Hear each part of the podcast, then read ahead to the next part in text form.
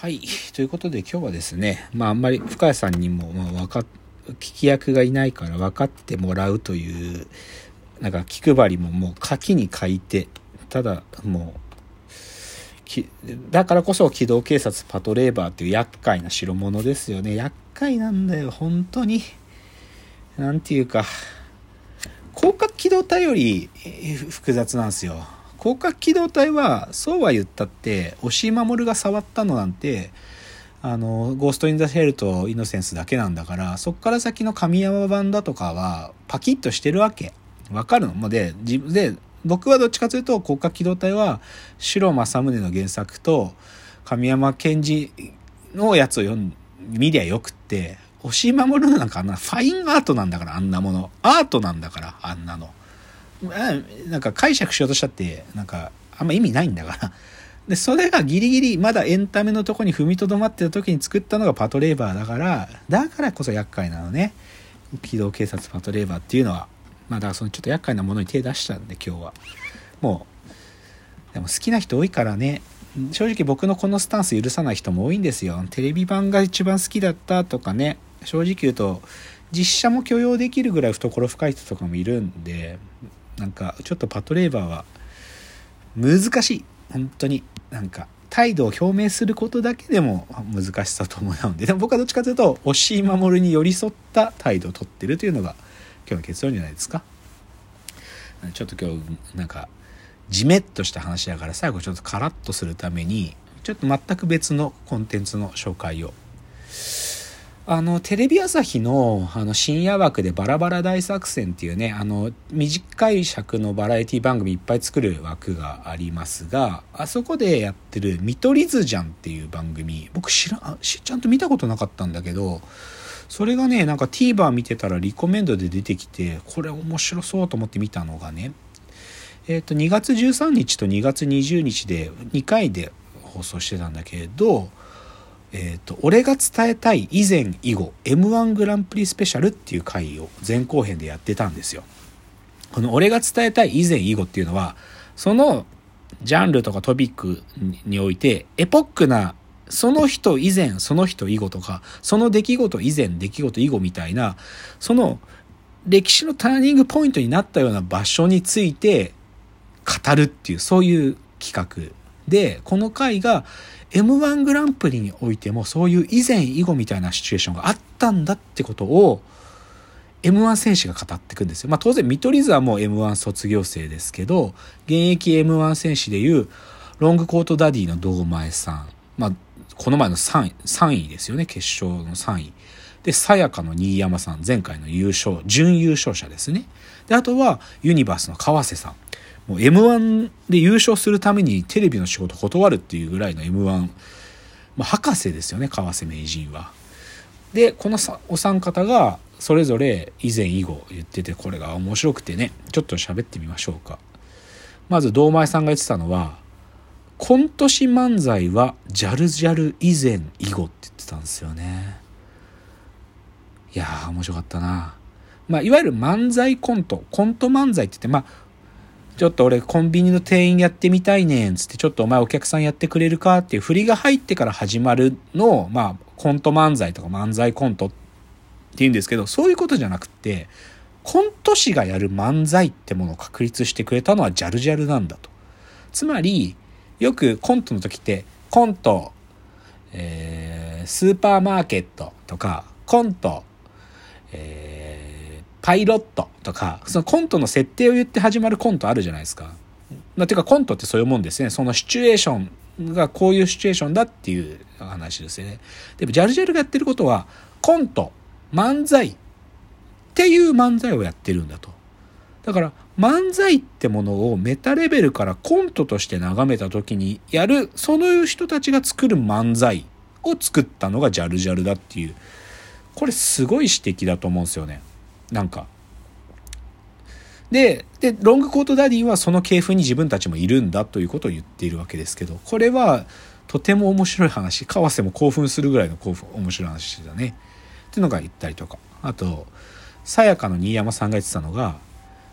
天丼が伏線回収に変わった以前以後って話してて、M1 ってものが競技漫才化どんどんしていくとその伏線回収。で今までは天丼ですね。繰り返すっていう技術として扱われてた天丼が 伏線回収ってものにある意味昇華されたんだってことを言っていてでそれがはっきりと明示的に作られた。本当のオチのコアとして初めてやったのは2015年のスーパーマラドーナの落ち武者っていうネタなんだって言ってるんですよね。これ意外だなと思った。正直言えばなんか M1 熱心に見てると伏線回収ぐらいっていうの和牛和牛でしょってなんとなく思っちゃってるけど芸人たちの認知としてはスーパーマラドーナのその落ち武者ってネタがまさにそれだったんだってこれ結構みんながそう認識してるらしいんですよね。なんかトータルテンボスさんっていう意見もあるんだけどでもネタのコアになってるわけじゃない。別にそれがもし一つのボケのなんかの一個としてあるんだけどそれがあってもなくても漫才を成立する。っていうのはトータルテンボスがやったことだけどスーパーマラドーナのやつはそれがないとそのネタそのものが成立しないっていう意味で伏線回収がボケの核になってるものって言ってて最後そのエピソードトークのオチは、でもそのスーパーマラドーナの竹内さんは、もはや M1 の落ち武者になってると。もう卒業しなきゃいけない15年過ぎちゃってるからもう出れないんだけど、M1 好きすぎるから未だに M1 の話ばっかしてるっていうね。ちなみに今スーパーマラドーナの YouTube チャンネルはザ・セカンドの話しかしてないですよ。その芸歴15年以上の人たちができる賞レースっていうのが今度から始まるんですけど、それザ・セカンドって言うんですけど、それの話ばっかし、だから M1 の亡霊ですよね、マジで。っていうのを一つとか。あと、川瀬名人が言ってたのは、ブラックマヨネーズ以前以後って言ってましたね。で、これが一番面白かった話としては、正直ブラックマヨネーズの凄さってものを、お笑いファンですら理解してないんだと、川瀬が言うんですよね。で、何かっていうと、人、人、人っていう概念があるんですよ。お笑いには。そのお笑いを、お笑いにおける自分、芸人個々の人間性を笑いにまで落とし込んだ。そのことを人と呼ぶんですけど、この人を漫才の中で初めてやったコンビがブラックマヨネーズなんだと。吉田と小杉の2人の人そのものを漫才の中にインストールしたもの。ちなみに、この人って言葉を一般化したのは大吉さんらしいんですけどね。大吉さんが人まあ、芸人さんたちの中では流通してた概念なんだけど一般的に説明するためにこれを一般化したのは一般化して使ったのは大吉さんらしいんだけど人。でこれがまずブラックマヨネーズのすごいところ。人が漫才に落とし込まれた。そして2つ目にすごいのが無限ボケ無限ツッコミって言っていて普通ボケに対してツッコミっていうのはラリーは多くて3ラリーぐらいボケて突っ込んで。だけど、ブラックマヨネーズっていうのは、ボケて突っ込む、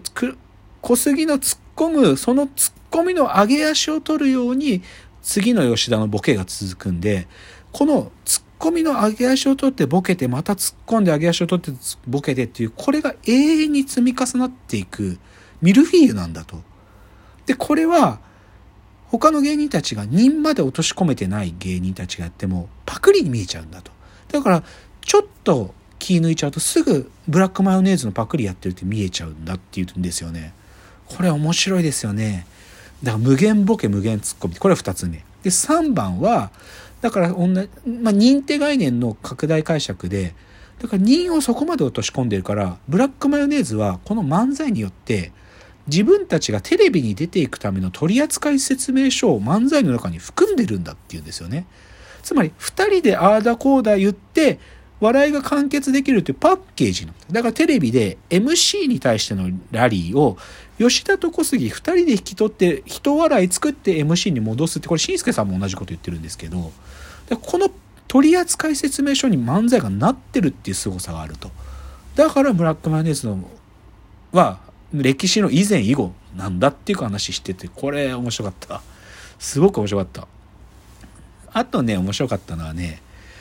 あの、まあ、何個かあるんですけどね、予選が、まあ、最近になって YouTube とかで配信されるようになったせいで、決勝行くまでに複数ネタ必要になった以前以後って言ってましたね。昔は、つよつよのネタ一歩あれば決勝までたどり着けたけど、今はもう配信されちゃって、もう見れちゃうから、一発じゃ無理で、複数ネタ持ってないと決勝までいけないっていうね、とか。あと超面白かったのは、BKB の前説以前以後っつってて、2015年から M1 の決勝戦の前説って BKB バイク川崎バイクさんがやってらっしゃるんですって。で、M1 ってもう BKB が8年やってて、キングオブコントの前説も BKB がやってて、7年やってるらしいんですよ。で、ザ・ W も3年 BKB が前説してるんですって。つまり M1 の盛り上がりって BKB に委ねられてるらしいんですよ。で、明らかに BKB が前説やるようになってから M1 ってもうあったかい状態で始まるようになったんですって。まあ、しんすけさんがピリッとさせてたのがなくなったっていう説もあるらしいんだけど、でも BKB さんのおかげで、でその BKB さんの前説に、前説のアナザーストーリーみたいなのも動画で出てくるんだけど、面白いの。で、最後 BKB が、まあいつものごとく言うんだけど、爆笑させなくてもいい。口角を上げる準備 BKB ヒーヤって言って超かっけえの、それが。爆笑させなくてもいい。口角を上げる準備 BKB ヒーヤこれ名言っすよね。これね、面白いんですよ。見取り図じゃん。え、まだ TVer で見られます。2月の終わりまで見られるはずなんで、これおすすめなんで。っていうので、ちょっと今日最後、一つまた別のコンテンツの紹介もしました。まあ、ま来週多分深井さん戻ってらっしゃるんで、来週以降通常放送で戻ります。じゃあ、えー、本日ここまでお別れの時間やってまいりました。わーわー言うております。お時間です。さよなら。